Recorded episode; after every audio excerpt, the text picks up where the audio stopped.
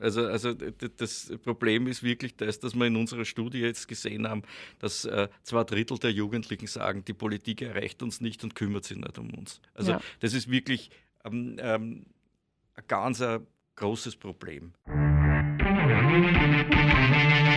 Wie gibt's das? Der Krone TV Podcast mit den größten Fragen und Aufregern unserer Zeit. Sie wird Generation Corona oder auch Krisengeneration genannt. Die darin einzuordnende Altersgruppe gilt als faul, unmotiviert und antriebslos. Besonders am Arbeitsmarkt haben sie einen eher schlechten Ruf. Aber stimmt das alles? Wer ist die Generation Z wirklich? Was macht sie aus? Welche Themen beschäftigt sie und wie unterscheiden sie sich von vorherigen Generationen? Die sogenannten Gen Zs sind heute bei mir im Fokus und passend dazu habe ich mir Professor Magister Bernhard Heinzelmeier ins Studio geladen. Er ist seit über drei Jahrzehnten in der Jugendforschung tätig und hat erst kürzlich eine spannende Studie vom Österreichischen Institut für Jugendkulturforschung herausgebracht. Herzlich willkommen. Hallo. Danke, dass Sie heute da sind und mit mir über eine, wie ich finde, sehr spannende Generation sprechen. Ich würde sagen, starten wir aber mal mit der, mit der altbekannten Frage, wenn es um Generationen geht. Wen kann man denn in die Generation Z einordnen? Welche Jahrgänge? Ja, da gibt es keine, keine genauen Regeln dafür, weil man sagt, die nach 1995 Geborenen, die äh, sind dieser Generation Z äh, zuzuordnen, ja. Jetzt ist das natürlich, Sie haben es jetzt auch gesagt, es ist natürlich ein bisschen schwierig, das genau irgendwie einzuordnen.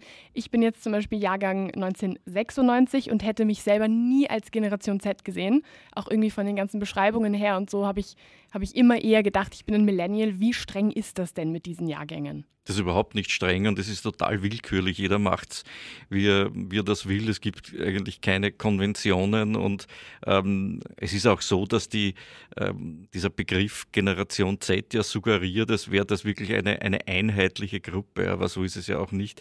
Die ist ja in sich widersprüchlich und geschichtet und in, zerfällt in Milieus. Also die haben schon was gemein, aber es gibt auch vieles, was die Menschen, die drinnen sind, unterscheidet. Also so einfach ist es nicht, dass man da einen homogenen Block vor sich hat. Wenn man jetzt versucht, so, so ein bisschen diese Generation herunterzubrechen, wer ist das alles? Wer ist die Generation Z? Ja gut, das sind äh, Leute, sagt man, die, die mit dem, äh, die quasi in die digitale Welt hineingeboren sind oder wurden und die sich gar nichts mehr anderes vorstellen können. Also das heißt, die müssen sich nicht erst, mussten sich nicht erst gewöhnen oder da einen, einen, ähm, einen Halt finden oder Orientierung finden, sondern das ist denen sozusagen äh, Formulierung in die Wiege gelegt worden. Und das sind sie. Das ist das, was die gemein haben. Nicht, dass sie einen unbefangenen, unbeschwerten, äh, ungebrochenen Zugang zu der digitalen Welt und den ganzen Medien, die damit verbunden sind, haben. Jetzt gibt es natürlich sehr, sehr viele Ereignisse, die auch solche Generationen prägen, ähm, wie ja auch Generationen vorher schon. Bei der Generation Z ist es ja ähm, unter anderem die Covid-Pandemie, logischerweise. Was gibt es denn noch für große Ereignisse, die da so einen wirklich ähm, bleibenden Eindruck hinterlassen haben? Gut, das ist ja wie aus dem Lehrbuch der Theorie der Soziologie. Man sagt tatsächlich, dass eine Generation dass man von einer Generation sprechen kann, dazu muss es ein generationsprägendes Ereignis geben. Also das alle mehr oder weniger stark betrifft. Also das äh, kann waren früher mal die Weltkriege oder, oder 9-11, das hat jeden, hat jeden erreicht. Jetzt ist es so, dass es eine, dass man sagt, es ist die, natürlich die Covid-Krise, aber nicht nur die, sondern das sind multiple Krisen, äh, auf die diese, ähm, die auf diese Generation zukommen, neben der Covid-Krise dann auch jetzt zuletzt auch noch der Ukraine-Konflikt, die Wirtschaftskrise, die Teuerung. Also das heißt, das, das Spezifische an dieser Generation Z ist, dass es nicht ein generationsprägendes Ereignis gibt, sondern viele und das sind alles Krisen. Insofern spricht man auch dann von der, äh, von der Krisengeneration. Legt man dann nicht irgendwie, wenn man eben von der Krisengeneration spricht, legt man dann nicht irgendwie gleich schon so ein, so ein sehr, sehr negatives Bild und so ein, so ein sehr eigentlich auch bedrückendes Bild irgendwie gleich mit in diese Generation dazu? Wie, wie kann man denn sowas ein bisschen vermeiden? Ja, das ist genau das Problem. Also die werden immer als, diese Generation wird immer als Problemgeneration gesehen. Also kommen ja immer mehr Studien raus, die das noch, nochmals untermauern, nicht? Also jetzt ist es ja schon die Generation der Depressiven und der Suizidären und, äh, und die, die, die, die, Melancholiker und immer traurig und, und äh, solche Studien werden auch oft dazu herangezogen, um äh, bestimmte äh, Partikularinteressen zu befördern, zum Beispiel der Psychologenverband Psychologinnenverband bringt dann sowas raus und sagt, wir brauchen 1000 Schulpsychologen und Psychologinnen mehr, nicht? Also da springt man dann auch auf und, und äh, um sich da die eigene Situation ein bisschen zu, äh, zu verbessern. Aber das ist jetzt schon ähm, ein bisschen überzeichnet jetzt, weil bei unserer Studie kommt, kommt schon das Gegenteil irgendwie raus. Also das ist keine Generation der Verzweifelten und Fertigen und Kaputten, sondern das ist eine Generation, die sagt, ja, okay, es gibt sehr viele Probleme, aber die gehen kämpferisch an die Sache ran und sagen, aber da möchte ich mich jetzt nicht von meinen, meinen Lebensplänen abbringen lassen und ich schaffe das schon und ich bin optimistisch. Also aus unseren Daten können man nichts ableiten, was in die Richtung eine Generation, das ist eine Generation der Verzweifelten, die also ja, mit, äh, die schon einen Start ins Leben haben, der katastrophal ist. So sieht es eigentlich nicht aus. Ja, Sie haben es jetzt schon angesprochen, ähm, das Thema psychische Gesundheit ist natürlich ein sehr, sehr, sehr, sehr großes, ähm, natürlich für jede Generation und allgemein, aber gerade bei der Generation Z ist das was, wo man das Gefühl hat, es ist einfach präsenter, es ist einfach irgendwie, es wird mehr darüber gesprochen. Ähm, wie wichtig ist denn psychische Gesundheit und vor allem auch, dass darüber gesprochen wird, dieser Generation in, in Wirklichkeit. Was kam da bei Ihnen in der Studie raus? Ja, natürlich ist psychische Gesundheit wichtig. Nur habe ich dann doch den Eindruck, dass heute schon ein wenig zu viel davon gesprochen wird und eigentlich äh, man schon auf der, äh, ständig auf das irgendwelchen Symptomen ist, die man dann gleich ausdeutet und sagt, das ist behandlungsbedürftig. Also ich weiß nicht, ich bin, ähm, äh, bin ich bin 19 in den 60er Jahren geboren, da hat es keinen Schulpsychologen gegeben oder waren dann sehr wenige und dann hat man nicht über, dauernd über psychische Probleme geredet, nicht? obwohl die Leute natürlich genauso wie heute psychische Probleme gehabt haben, aber es, ähm, aber äh, es ist nicht immer alles gleich eine Katastrophe. Nicht? Also ich meine, die Jugendzeit ist ein bisschen eine Zeit der Krise und der Umbrüche, da, äh, da geht es darum, Entwicklungsaufgaben zu bewältigen, den Übergang von einmal vom Kind zum Jugendlichen, dann vom Jugendlichen zum Erwachsenen. Das ist ja alles nicht so einfach und dass es da auch äh, dann Episoden gibt, wo ein Mensch mal verzweifelt ist, traurig ist und, und, ähm, und ähm, ein, äh, sich manchmal Kopfschmerzen hat und mal irgendwie ein bisschen psychosomatisch ist. Das kann alles vorkommen und ist, ist dann auch relativ normal im Regelfall und das wird dann von den Leuten bewältigt und dann geht das Leben weiter. Ne? Kann man nicht vielleicht auch so ein bisschen sagen, dass das dadurch, dass eben jetzt auch mehr darüber gesprochen wird, kommt es einem vielleicht auch einfach nur ein bisschen danach, ähm, äh, danach vor, dass es, dass es wirklich mehr Menschen gibt, die von psychischen Krankheiten oder Belastungen irgendwie betroffen sind. Ähm, dass es aber auf der anderen Seite doch auch durchwegs positiv ist, dass man darüber spricht. Also wenn, Sie haben es jetzt auch gesagt, ähm, wenn man zum Beispiel mit Generationen vergleicht, die, die eben ähm, ein bisschen älter sind ähm, und da muss ich zum Beispiel an meine Eltern denken. Für die ist das ein Thema, ähm, worüber einfach nicht so viel gesprochen wird, was einfach noch im Privaten passiert. Wie empfinden Sie das denn? Ist das eher was Gutes oder ist es eher was Schlechtes, dass darüber so gesprochen wird? Gut, ich würde es ambivalent sehen. Auf der einen Seite ist es natürlich etwas Gutes, weil äh, das motiviert die Leute dazu, sich Hilfe zu holen und sich nicht in einer Rolle des absonderlichen Dinosauriers zu befinden, der ganz ungewöhnlich ist und in, nicht in diese Welt passt. Ne? Man kann, dann, dann, bemerken die Leute, okay, es gibt viele, die so ein Problem haben und man kann auch wohin gehen und da kann man auch Hilfe bekommen, wenn man sie, wenn man sie braucht. Also das ist, scheint mir ganz, ganz wichtig zu sein und das ist ein ganz großer Fortschritt. Auf der anderen Seite ähm, besteht auch die Gefahr, dass man jetzt dann ein, äh, durch das, das, dieses Krankheitsbild Bild, das man dann überall verbreitet, dass sich dann irrsinnig viele mit dem Krankheitsbild identifizieren und man dann eine Generation der Kranken erzeugt und sich schon jeder irgend, irgendwo krank fühlt. Also das heißt, wie überall ist es wichtig, da auch einen, einen, einen Mittelweg zu finden und das ist auch, es ist nicht alles gleich behandlungsbedürftig. Nicht? Also das ist auch so, wenn ich mich zu Hause in den Finger schneide, dann renne ich auch nicht zum praktischen Arzt, wenn es nicht schlimm ist, sondern ich gebe ein Pflaster drauf. Nicht? Und das ist in, kann bei solchen Fällen auch sein. Ich fühle mich mal schlecht, ich habe mal eine, eine, eine krisenhafte Woche.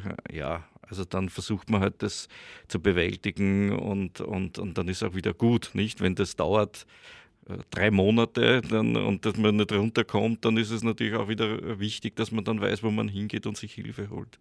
Da ist es natürlich dann einfach vielleicht von, von Haus aus wichtig, dass man ähm, den, den, den Menschen, die da irgendwie professionelle Meinungen haben und die das halt studiert und, und, und, ähm, und ähm, äh, studiert haben und das auch vielleicht auch praktizieren irgendwie, dass man dann vielleicht zum Arzt, zur Ärztin geht und bevor man irgendwie, sag ich jetzt mal, Selbstdiagnosen aufgrund eines TikTok-Videos irgendwie ähm, an sich selber vielleicht herausfinden möchte, dass man das vielleicht wirklich erst einmal klärt. Das ist definitiv was, was wo ich schon wirklich viel auch gesehen habe. Deswegen sage ich auch TikTok, dass das einfach auch auf ähm, sozialen Netzwerken schneller mal so ist, dass dann zum Beispiel Leute sagen, äh, eventuell eben TikTok in Videos, dass dann sich jemand hinstellt und sagt, das und das sind die Symptome, wenn die bei euch zutreffen, dann habt ihr, weiß ich nicht, dann seid ihr depressiv beispielsweise. Und dass das natürlich ein sehr, sehr heikles Thema ist, ähm, mit, bei dem man auch wirklich vorsichtig sein muss und eben solche Selbstdiagnosen im besten Fall auch einfach vermeiden sollte. Ähm, wenn wir aber vielleicht auch nochmal zu dieser Studie zurückkommen, da ist ja das Thema psychische Gesundheit durchaus auch, ähm, auch, auch mit dabei gewesen. Wie, ähm, was waren denn da so für Fragen? Was, was ist denn da so irgendwie dabei rausgekommen? Ja gut, im Prinzip muss man mal sagen, dass Ferndiagnosen und Selbstdiagnosen immer schlecht sind. Ne? Ja. Also, und wenn man sagt, das sind jetzt die drei Empfindungen, die man hat und, und dann ist man depressiv, das ist eigentlich verantwortungslos, nicht? Also das heißt, wenn man das Gefühl hat, man hat da ein Problem, dann, dann muss man das im Einzelfall, im Einzelgespräch mit, mit jemandem klären und das kann man nicht dann auf auf Basis von irgendwelchen TikTok-Filmchen abhandeln. Das wäre wirklich ein bisschen, bisschen äh, zu banal. Nicht? Na, also wir haben, wir haben dann äh, in, in, dieser Studie, um jetzt auf diese, die, Frage einzugehen, einfach die Leute gefragt, wie sie sich, wie sie sich fühlen, wie sie sich ähm, in, dieser, in diesem Krisenszenario fühlen, wie ihre Zukunftsorientierung ist, ob sie optimistisch in die Zukunft schauen, ob sie pessimistisch ähm, in die Zukunft schauen, was so ihr Zukunfts ihr Motto ist für sie, ist das Zukunftsmotto. Ähm, und über, über solche Fragen ähm, haben wir uns dann herangetastet. Also man sollte das ja tunlichst unterlassen, das direkt zu fragen. Ne? Das wird ja auch in vielen Studien gemacht. Das, bringt nichts. Ja? Also ich glaube, man muss sich da vorsichtig herantasten und ein bisschen indirekt äh, fragen und so den, den, den, den, den Weg suchen. Und, und da ist es recht deutlich rausgekommen, dass, das hat uns eigentlich überrascht, dass die meisten Jugendlichen, wenn es um ein, ein Lebensmotto geht, dann haben sie was Positives. Also ich gehe voller Hoffnung und Optimismus an das, an das, das Leben heran oder mir ist es wichtig, dass mir das Leben Spaß macht und, äh, und ich bin, geniere mich auch nicht zu sagen, dass äh, das Leben vor allem irgendwie geil sein soll und cool sein soll und dass ich was Tolles erleben möchte etc. Also das waren immer so also der, Großteil hat einen sehr positiven Zugang und würde mal so sagen, erwartet sich etwas vom Leben ähm, und hat auch das Gefühl, dass, dass, äh, dass sie das, was sie sich vornehmen, dass sie das auch erreichen können. Also mhm. die, die, sagen nicht, mein Gott, ich werde das alles erreichen, was ich will, aber die Mehrheit sagt, also ich habe das Gefühl, dass ich das erreichen kann. Natürlich gibt es dann immer wieder ein Scheitern und das ist denen schon ganz klar, dass das nicht so am geraden Weg passiert, aber wenn man sich anstrengt und wenn man das wirklich will, ja, dann hat man schon die Möglichkeit auch auf den Weg, den man sich vornimmt, ja, ein gutes Stück voranzukommen. Mhm. Man wird nicht alles erreichen, aber man hat Möglichkeiten, zumindest einiges für sich rauszuholen. Wie ist es denn dann, wenn man eben ähm, sich die Zielsetzung auch ein bisschen anschaut? Ähm, werden dadurch dann eben auch Ziele ein bisschen runtergeschraubt oder, oder kann man schon irgendwie auch beobachten, dass sich diese die Generation im Allgemeinen schon auch, sage ich jetzt mal, was traut? Na, das ist, ähm, es ist beides, ja. Also die trauen sich was. Also das ist schon äh, wird schon klar. Auf der anderen Seite sind sie aber sehr realistisch und pragmatisch. Nicht? Also das heißt ja nicht, wenn man alles traut, dann der, der sich am meisten traut, der gewinnt immer. Das ist ja nicht so. Nicht? Oft sind die, die sich am meisten trauen, dumm, nicht? weil sie gar nicht die Gefahren einschätzen können, die ja. ihnen da jetzt drohen in dieser, in dieser Situation. Nicht? Nein, also die, die sind einerseits sagen, ja gut, ich bin schon mutig, ich mache schon was. Und auf der anderen Seite sie sind aber sehr vernünftig und sehr pragmatisch und kalkulierend. Sie überlegen sich das sehr genau und wägen ähm, äh, Vor- und Nachteile, Vor- und Nachteile ab und, und sind nicht ähm, von einem enthemmten Idealismus beseelt. Ja? Also das ist ja mal was Positives, weil dieser enthemmte Idealismus, der führt ja wirklich oft zum Scheitern. Nicht? Weil Ideale sind ja sehr was Abstraktes und, und, und haben ja oft mit der Realität ganz wenig zu tun. Und die sind aber sehr praktisch. Also da sagen, okay, das kann ich mir vorstellen, da setze ich jetzt drauf und da, da investiere ich jetzt meine Energie und das andere, das vielleicht ein bisschen zu hoch gestochen, da lasse ich vielleicht meine Finger, lasse ich die davon. Mhm.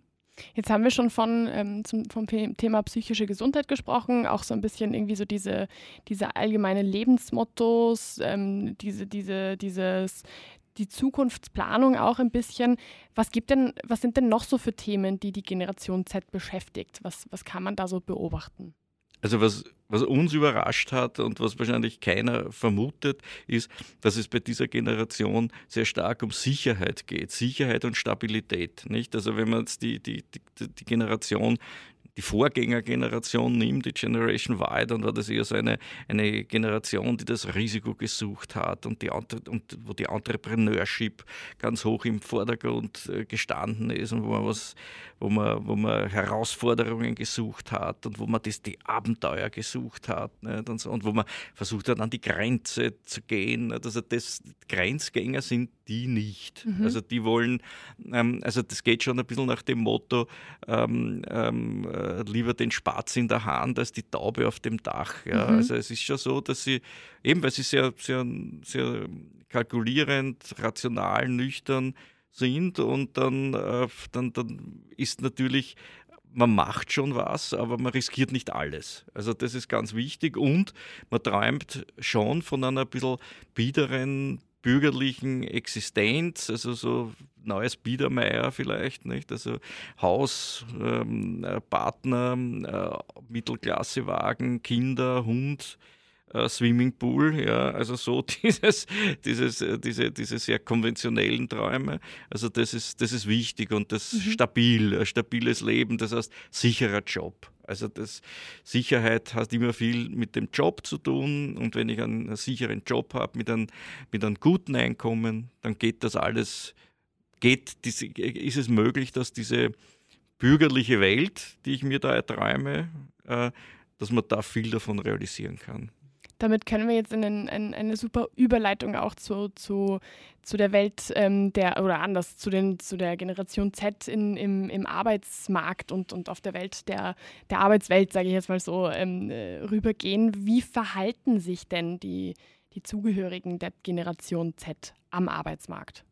Ja, sie verhalten sich sehr umsichtig und, ähm, und ähm, sehr überlegt und, und sie, sie denken darüber nach, wo will ich arbeiten und, äh, und was soll ich tun und, und was erwarte ich mir von meinem Arbeitgeber. Also die haben dann oft sehr klare Vorstellungen darüber, wie der, wie der Arbeitgeber sein muss und danach machen sie sich auf die Suche. Nicht? Also, also was für die, für die Leute wichtig ist, ist, äh, es muss, sollte äh, ein österreichisches Unternehmen sein, das ähm, äh, groß und, und, und mächtig ist und dass es lange gibt und wo man davon ausgehen kann, das wird auch noch weiter existieren. Also so Traumarbeitgeber, das ist so, ich arbeite bei der Föst. Okay, ah, ja. Also das ist, das ist wirklich, und da, und, und da habe ich habe ich, einen, hab ich einen guten Job und die kümmern sich dort um, um mich und das ist ein Unternehmen, mit dem kann ich mich auch identifizieren und das ist ein österreichisches Unternehmen und da ist es sicher. Oder bei der OMV oder bei der ÖBB. Ja. Also es sind alles diese, diese großen österreichischen Traditionsmarken. Ja. Also da sagt man, da, da, da, da gehe ich hin, weil die sind verlässlich. Das ist diese Verlässlichkeit, wo man der, nach der man auf der Suche ist. Was, was weniger angesagt ist, ich möchte nicht bei ein, sie wollen nicht bei einem Startup arbeiten, das dann vielleicht nach drei Jahren gibt es das nicht mehr, mehr.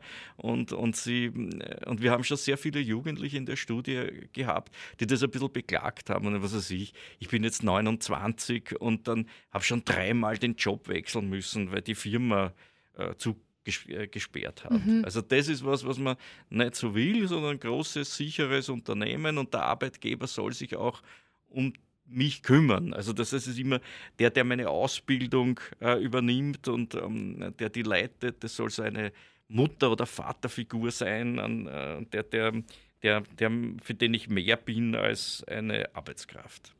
Okay, das heißt quasi so ein bisschen zurück, auch irgendwie in, in sag ich jetzt mal, die Bilder von, die auch irgendwie ältere Generationen miterlebt haben und sich von dieser ich sage jetzt mal bei der Generation, äh, Generation Y bleibend, ähm, dieses, es gibt keine Hierarchien, es ist alles eher ein bisschen locker und es ist alles irgendwie so, der Wunschgedanke ist, dass jeder halt so ein bisschen seine eigene Entfaltung hat. Davon bewegen sie sich ein bisschen weg. Mhm. Ja, also es wichtig, was Sie gesagt haben, ist, dass ein bisschen das Zurückschauen. Also es gibt da den Fachbegriff des Retrotopischen. Also das heißt, das ist äh, die, die, die Fantasien, ja, beziehen sich nicht auf die positiven, beziehen sich nicht auf die Zukunft, sondern eher auf die Vergangenheit. Also man hört dann wirklich oft, mein Gott, meine Eltern, die sind in einer Zeit aufgewachsen, war alles noch super, die haben äh, einen sicheren Job gehabt, ähm, haben ein gutes Einkommen gehabt, haben von der Bank einen Kredit bekommen und haben sie dann ein Eigenheim bauen können. Das geht bei mir überhaupt nicht, nicht weil mein Job ist unsicher,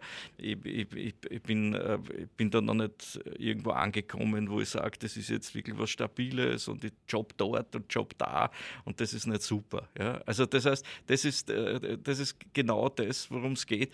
Man, man, schaut ein bisschen in die Vergangenheit zurück und denkt sich mal, das war doch eigentlich schon eine sehr beschauliche, schöne, freundliche, nette Zeit und jetzt ist alles so kalt und so, so Wettbewerb und, äh, und, ähm, und, und äh, unpersönlich und, äh, und man ist irgendwie, man hat immer das Gefühl, man ist von, von fremden Mächten beherrscht, nicht, die da irgendwo auf irgendwelchen Börsen ihr Spiel spielen und, und ich bin der, der Spielball von denen. Nicht? Also so dieses, dieses Gefühl haben die Leute ein bisschen. Also schön ist die Vergangenheit, die Zukunft, da ist man ein bisschen, ein bisschen skeptisch manchmal. Ja.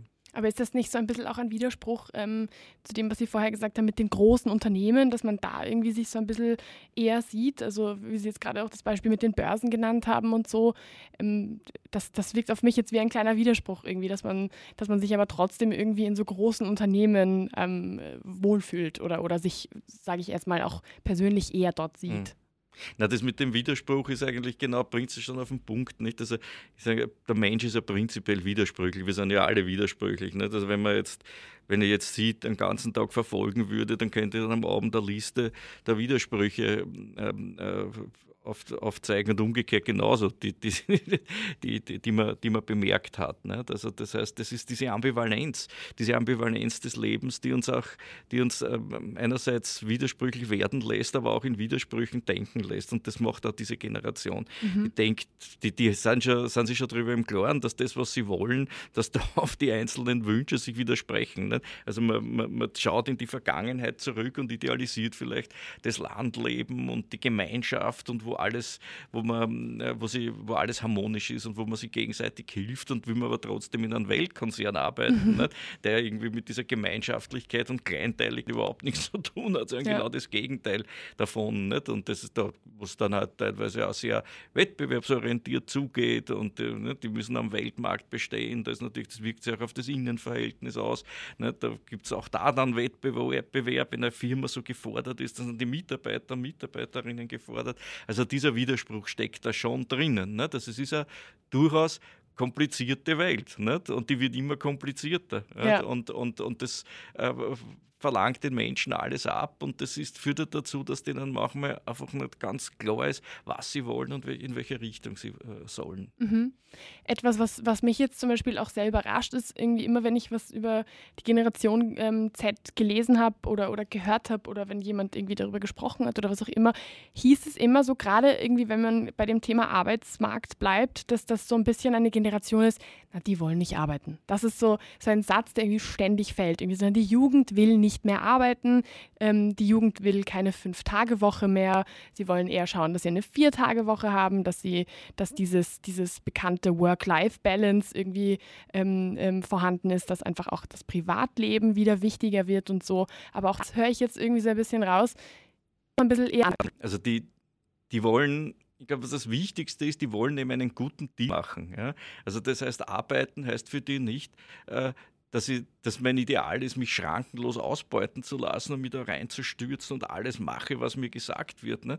Am Ende des Tages zählt immer, was ist für mich dabei rausgekommen. Und die sind halt ordentliche Kapitalisten, nicht? Also wie ein Unternehmen, das ein Unternehmen, das investiert und möchte da möglichst viel dafür bekommen, nicht? rausbekommen. Nicht? Und das machen die genauso. Also die denken eigentlich unternehmerisch. Das ist für mich das, auch das, das Neue, was man da sieht. Die sagen, okay, wenn ich so und so viel Zeit investiere, was gibst du mir dafür, sagen die zum, äh, zum Arbeitgeber. Und nicht, nicht wie früher, da ist man hingegangen und hat, hat sich mit der Firma identifiziert und das Ideal war, möglichst alles für die Firma zu tun und dann hat man sie äh, zu Tode gearbeitet. Nicht? Und das ist, das, das setzen die dagegen eben genau diese Work-Life-Balance. Die sagen, okay, wenn ich da arbeite, ich versuche einen guten Job zu machen, aber ich liefere mir Punkt 1 nicht aus komplett. Ja? Und das Zweite ist, ich möchte auch was Vernünftiges da, da bekommen, mhm. um damit mein persönliches Leben so gestalten zu können, wie ich will. Also die spielen quasi auf zwei Spielfeldern. Einerseits mal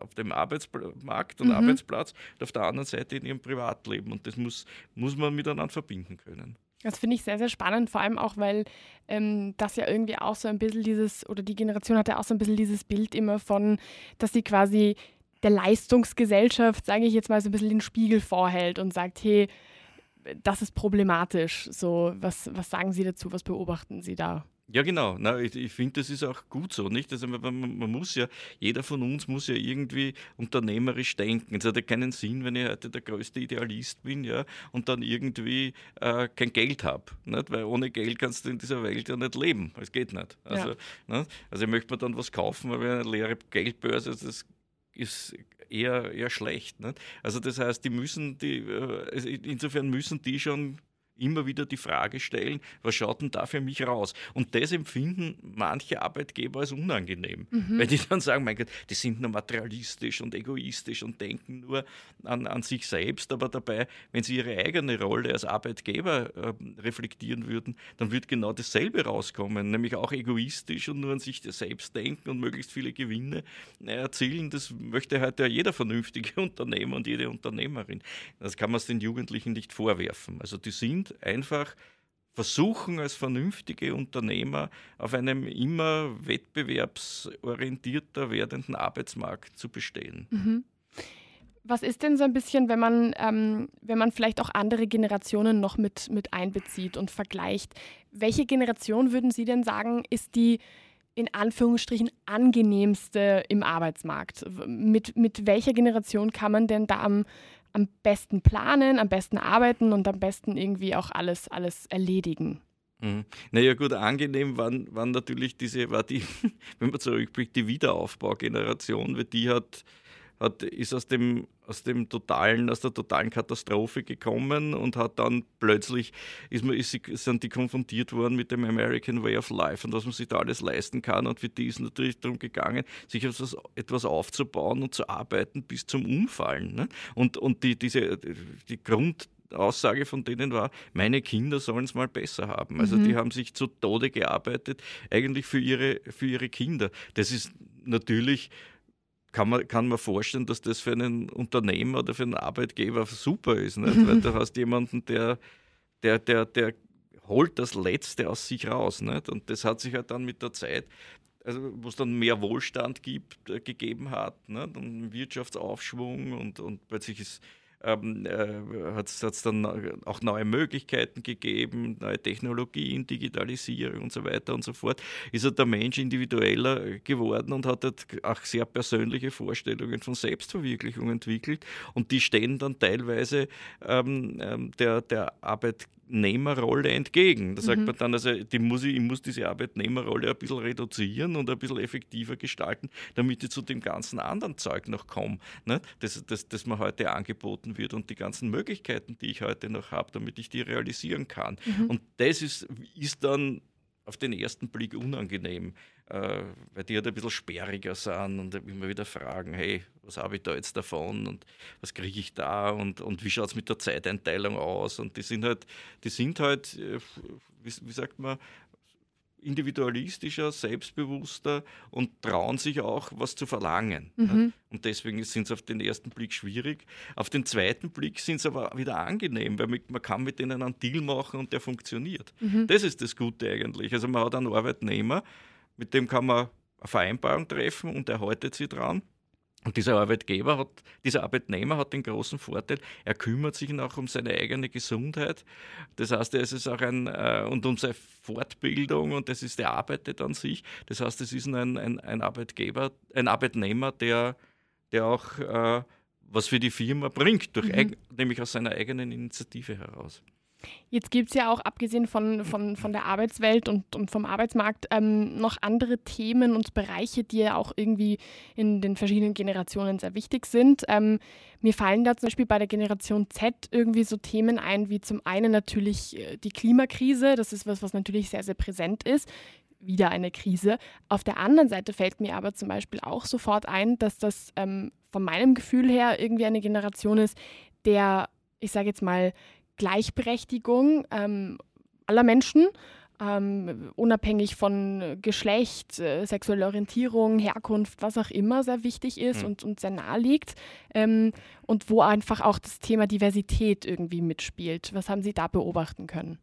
Ja gut, das ist, ähm, ähm das kommt, ist re recht klar bei dieser Studie rausgekommen, die, diese, diese ganzen neuen Themen, die Sie jetzt auch angesprochen haben, die sind, sind ja tatsächlich generationsprägend. Also das heißt, man findet ja kaum mehr einen Jugendlichen, der nicht eine Meinung zum Klimawandel hat. Oder man findet kaum einen Jugendlichen, der nicht eine Meinung hat zur Identitätspolitik und zur Diversität nicht? und zur sexuellen Orientierung. Und das sind ja heute alles Dinge, die diskutabel sind. Nicht? Man spricht plötzlich über sexuelle Orientierung. Also in meiner Jugend hat kein Mensch über sexuelle Orientierung gesprochen, weil das war eben ein Tabuthema. Und heute ist das alles, ist das alles der, der Reflexion und der Debatte unter, unterworfen und das ist natürlich äh, wieder sehr widersprüchlich. Andererseits ist es wahnsinnig positiv. Ne? Also man kann über das jetzt einmal reden und kann da die Erfahrungen von anderen einholen nicht? und was lernen voneinander. Nicht? Das ist ja ganz wichtig. Wird offen gesprochen. Auf der anderen Seite ist es natürlich wiederum auch eine Belastung, weil wenn ich heute zum Beispiel ähm, äh, meine, meine Identität selber konstruieren muss, dann ist das schon ein bisschen eine Zumutung. Nicht? Also früher ist an die einfach in die Wiege gelegt worden. Das bist du, du bist ein Mann oder du bist eine Frau und du gehörst, kommst, äh, kommst aus der Mittelschicht und, und die Eltern sind, was weiß ich, kaufmännische Angestellte und dann und das heißt, du wirst in eine bestimmte Schule gehen, also da hat man sich keine großen Gedanken machen müssen. Heute ist jeder Herr oder der, der, der Herr, sage ich jetzt einmal, ähm, der Meister seiner, seiner Biografie und dann muss er was aus, aus dem machen. Das muss jetzt alles zusammengebastelt werden. Nicht? Das ist einerseits super, weil da haben wir, ich bin frei nicht? und ich kann machen, was ich will. Auf der anderen Seite ist es auch Arbeit. Nicht? Also Identität hast du an der eigenen Identität zu arbeiten. Ne? Und, und ja, dafür braucht man Zeit und das strengt an und da kann auch vieles schief gehen an den, was man da konstruiert, da klappt halt dann was nicht. Ne? Also das heißt, es ist viel Positives und es ist aber auch wiederum was dabei, wo man sagt, pfah, da haben sie es früher ein bisschen leichter gelebt, die Leute. Ne? Ich, ich finde das jetzt auch sehr spannend, dass sie, dass sie ähm, das jetzt irgendwie auch so herausstechen, weil das natürlich auch irgendwie was ist, wo ich mir, wo ich mir denke, naja, ähm, auch dieser ich nenne es jetzt mal Kampf um Gleichberechtigung, um es jetzt mal ganz, ganz zu verallgemeinern, ist ja auch etwas, ähm, was auch so anstrengend ist oder anstrengend sein kann. Gerade ähm, auch, wenn man irgendwie das so ein bisschen mit den anderen Generationen vergleicht und wenn man zum Beispiel auch so ein bisschen vergleicht, so ähm, wie die verschiedenen Generationen auf solche Themen auch anzusprechen sind, weil das bietet natürlich auch enormen Grund für, für Konflikte und für Diskussionen. Ähm, auch da muss ich irgendwie an, an, an, irgendwie Familientreffen denken oder so, die, wo halt natürlich dann irgendwie die Generation Z, vielleicht auch so ein bisschen die Generation Y, die, die, die, die Millennials, die davor irgendwie, wo die so ein bisschen diese Meinungen haben, so quasi Frauenrechte und, und Rechte für die LGBTIQ-Community und, und, und. Und wo dann halt irgendwie ältere Generationen dann aber auf der anderen Seite sagen, na geh, das, ist doch alles nicht so wichtig oder ähm, da hat man früher auch nicht drüber gesprochen, das ist, das ist doch, warum muss man jetzt damit anfangen und so. Also ich habe das Gefühl, das bietet schon auch wirklich Raum für, für große Konflikte. Ähm, wie, wie ist das denn mit den anderen Generationen zu vergleichen, irgendwie zum Beispiel Generation Y, kann man da irgendwie auch ein bisschen schon einen Unterschied ähm, diesbezüglich beobachten oder sind die eh auch so Richtung Gen Zs, sage ich jetzt mal? Ja, also, also der große Unterschied zwischen diesen beiden Generationen ist wirklich die Sicherheitsfrage. Also, ne, also, also die, die, die einen stürmen nach vor ja, und, und, und, und, und wollen irgendwie was Neues schaffen und, und sind voller, voller Euphorie und Selbstbewusstsein und die anderen, die sind schon ein bisschen abgeklärter. Nicht? Und die sagen, naja, so einfach ist das nicht. nicht? Also allein durch Engagement muss ich nicht notwendigerweise Erfolg haben und man mit beiden Beinen am Boden bleiben. Das, ist, das, sind, das sind die gegensätzlich. Gegensätzlicher geht es gar nicht. Aber auf der anderen Seite wieder, was jetzt diese, diese, äh, diese neue Toleranz äh, betrifft und diese neuen Themen betrifft, ja, also da sind sie ja beide offen dafür. Nicht? Also die, die haben, für die ist das auch durchaus eine Selbstverständlichkeit, über, über Diversity zu reden. Ja? Und, und auch äh, für dieses in Ordnung, wenn, wenn, wenn jetzt neue gesellschaftliche Gruppen, die früher gar nicht so in den Fokus gekommen sind, plötzlich auftreten und sagen, äh, wir sind auch da und, und Ansprüche stellen. Nicht? Ob das jetzt die LGBTQ-Community ist ähm, äh, oder ob das jetzt ähm, äh, Ethnien sind, die da, die, die, die da jetzt äh, dann immer mehr, was weiß ich, sich klein wie ein Gastarbeiter in die dienende Rolle begeben, sondern sagen, hallo, hallo, ja. Also ich, ich bin da nicht der Sklave, nicht? Also ich habe hab dies und das und diese, diese Ansprüche und ich möchte respektiert werden und so und dann immer wieder die Rassismusfrage aufwerfen.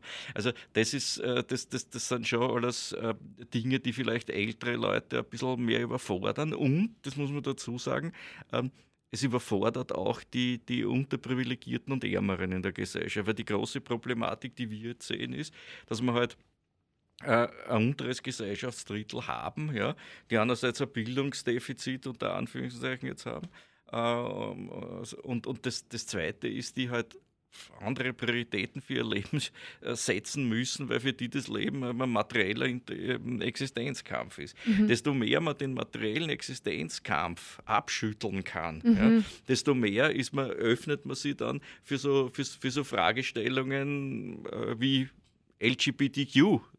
Community. Was, also das heißt, da muss man, braucht man auch dazu da muss man offen dafür sein und da muss man auch die Möglichkeit haben, ähm, ähm, äh, einmal sich wohin zu setzen und, äh, und, und frei zu denken und nicht dauernd mit dem Existenzkampf beschäftigt zu sein. Und ich glaube, den Bruch haben, haben wir jetzt ein bisschen. Mhm. Ja? Also das, ne, die, auf der einen Seite die, die bei, bei Amazon als Picker arbeiten und dort durch die Hallen gehetzt werden oder, oder für einen Botendienst irgendwas ausfahren und am Abend, was ich, fertig ins Bett fallen und dann gibt es die, die halt ein Studium absolviert haben und dann ähm, ähm, ich weiß es nicht, in, im, im, in der IT-Branche arbeiten und da hochkreative Spieleentwickler sind. Naja gut, da kommen dann andere Lebensentwürfe zustande und da hat man andere geistige Freiräume tun sich auf, wo man über sowas nachdenken kann, worüber wir jetzt gerade reden. Mhm.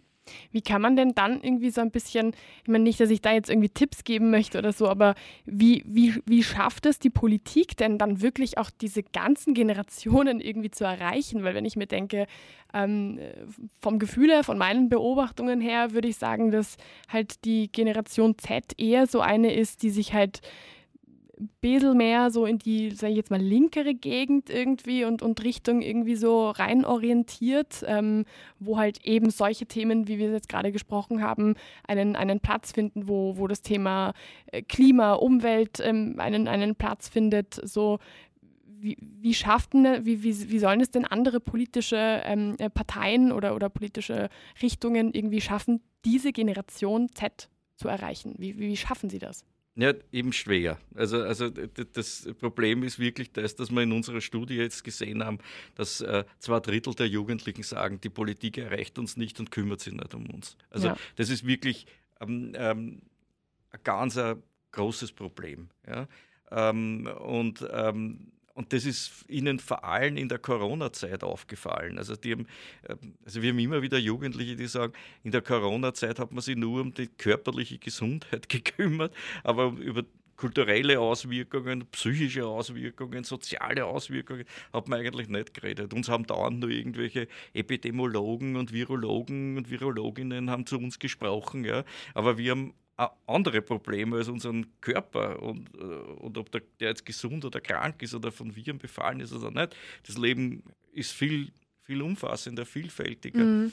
Und, und das haben viele als, als, als, als Problem gesehen. Also man, das ist irgendwie so dieses China-Syndrom. Ne? Man sperrt alle zu Hause ein und da können sie sich gegenseitig nicht aus, anstecken, aber was die dann da zu Hause machen ja, mhm. und was die dadurch verlieren, ja, das, das, das, das, das hat, keiner, hat keiner reflektiert. Bei den Jugendlichen war es zum Beispiel der Niedergang der gleichaltrigen Gruppe. Wir mhm. sprechen heute von der sogenannten Selbstsozialisation. Das heißt, Jugendliche müssen den Übergang vom, vom, vom Jugendlichen zum Erwachsenen selber schaffen. Und dass sie den schaffen, müssen sie sich mit den Gleichaltrigen ständig beraten. Wenn man die jetzt aus, wegsperrt ja, mhm. und, und, und auch die Schule noch zusperrt und die Schule als Sozialraum verloren geht, ne, dann stehen die mit, ihren ganzen, mit ihrer ganzen Entwicklungsaufgabe alleine da. Mhm. Also das sind so Dinge, wo sie dann von der Politik enttäuscht waren und, und, und, und mehr Einfühlungsvermögen verlangt hätten hätten.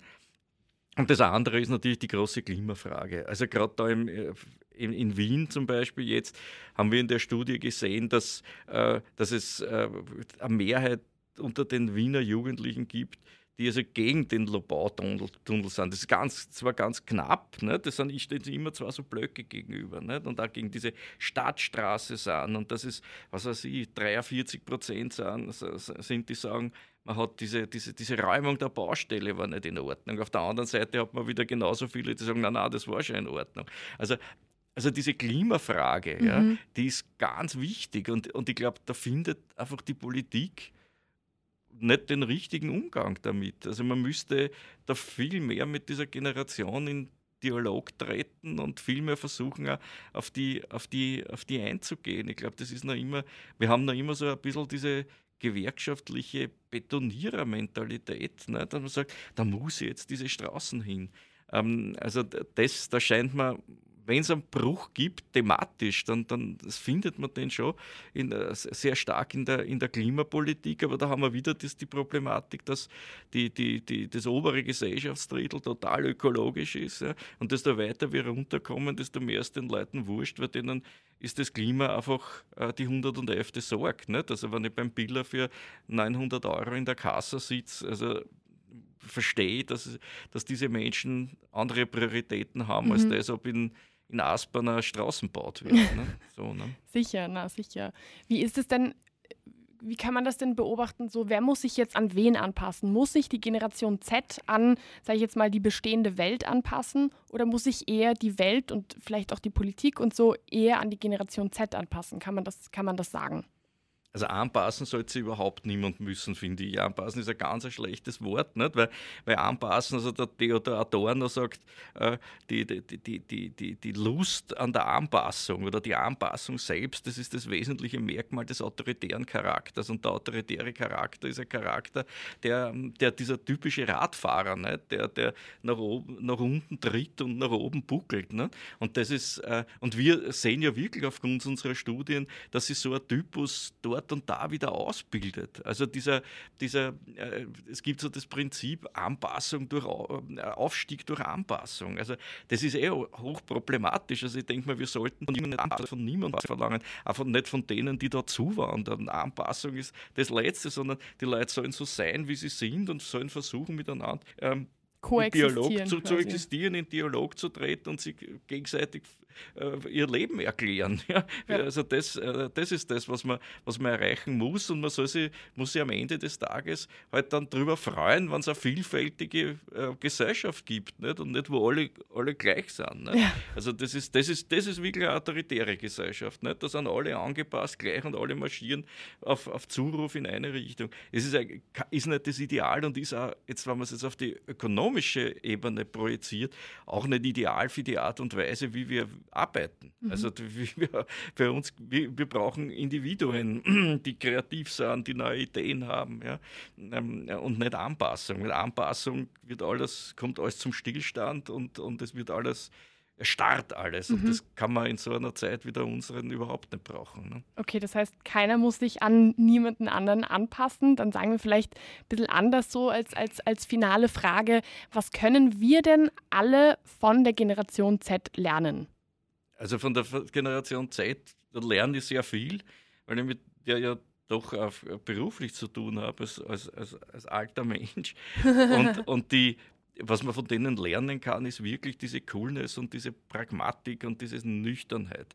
Also, also die, die, die neigen eben nicht zur, zur idealistischen Spinnerei. Ja? Also der, der, Mainstream von denen. Nicht? Das heißt nicht, dass die keine Ideale haben, aber die, die versuchen sie nicht, ähm, also die, die versuchen nicht, für, für, für, dass sie an ihren eigenen Idealen zugrunde gehen oder verbrennen, nicht? Also, sondern die überlegen sich schon sehr genau, wie mache ich das, was mache ich dort, was habe ich davon. Ja? Also das, das scheint mir, diese Abgeklärtheit, also die scheint mir, scheint mir wirklich nachahmenswert zu sein. Also da, da kann, man, kann man auch viel, kann man sich auch sehr viel Probleme im Leben ersparen, wenn man so herangeht an das Leben. Ich finde, das ist ein, ein, ein sehr, sehr schönes Schlusswort. Vielen, vielen Dank für, für diesen sehr spannenden Einblick, für, für diese sehr spannende Analyse auch. Und ich bin, bin gespannt, welche Generationen folgen und, und was die so alles äh, ausmacht und, und was die so, was man darüber so erzählen kann. Danke Ihnen. Gerne. Hat Spaß gemacht. Danke, tschüss. Wie gibt's das? der Krone TV Podcast mit den größten Fragen und Aufregern unserer Zeit.